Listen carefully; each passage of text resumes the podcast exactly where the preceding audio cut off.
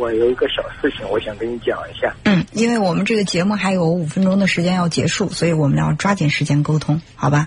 嗯嗯，你说。好的好的。嗯，呃，就就就是发生在也也是是我的女儿身上。嗯。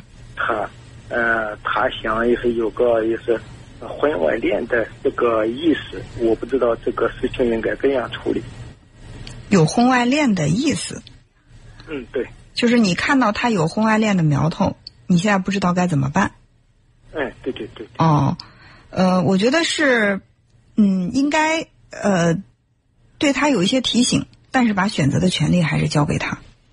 因为我不知道你的这个女儿她是处在一个什么样的处境，但是人有的时候会有那种逆反心理。当你觉得你是充满了善意去提醒的时候，他反而会恼羞成怒，他甚至呢会。呃，故意跟你的这个期待反着来。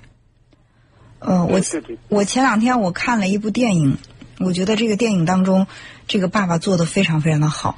他一个未成年的孩子，是一部外国电影，一个未成年的孩子去跟他爸爸打电话说：“我跟我喜欢的男生在一起，他让我今天去他家，爸爸我要不要去？”那可能作为很多家长都会说：“不许去，是吧？赶快回来！你怎么能这样不检点呢？”但这个爸爸就说：“我现在没有办法来左右你去还是不去，因为你在外面，你们两个已经在一起。但是我希望你能够去思考一下这些事情之后，是不是给你带来的全部都是美好的、甜蜜的回忆？过去十年、二十年之后，当你再去回忆起你今天晚上的经历，你是不是依然会从心里面觉得很温暖？呃，觉得非常的幸福？如果你确定是这样的话，我不阻拦你。但是如果说你还拿不定主意，这个事情，我希望你还可以再冷静一下，把机会留给以后，当你确定的时候再去做。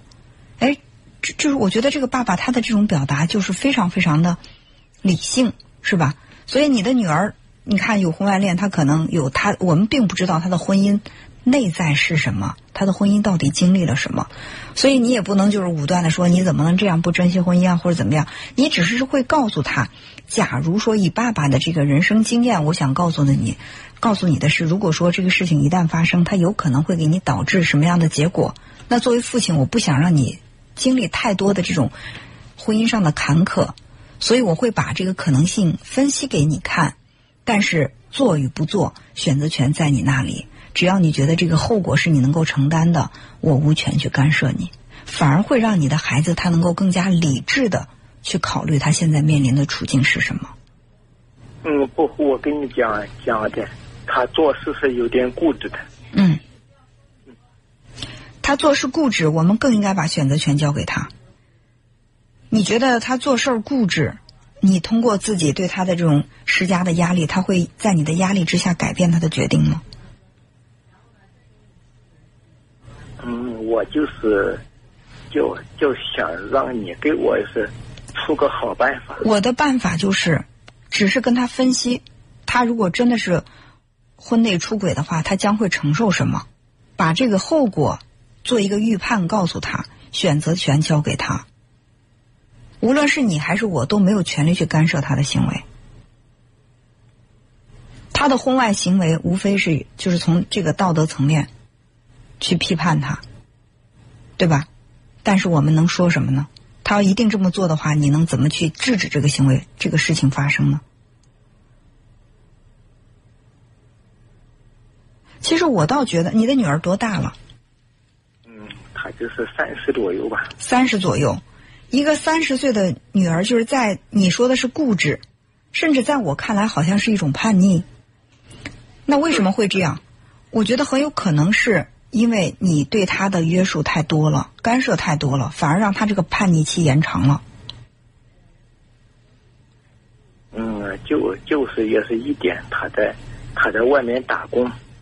嗯，把孩子的生活交给孩子，我们只给他做提醒，我们不去干涉，不去专制的让他们按我们的要求去做。这就是我的观点。好吧，嗯嗯嗯嗯嗯嗯，还哎，因为我们节目到这儿呢要结束了，后面要进广告了，所以把选择的权利交给孩子就可以了，好吧？嗯，好，嗯，好的，时间关系确实不能跟这位朋友再聊太多的时间了，感到非常的抱歉。但是我想我的意思已经表达的非常的清晰了，呃，就是我们怎么样去引导孩子，尤其是对于一个成年子女，我们做到什么样就可以了，再往前做可能就完全没有必要了。甚至你突破这个界限做的越多，对方的逆反反而会更强烈。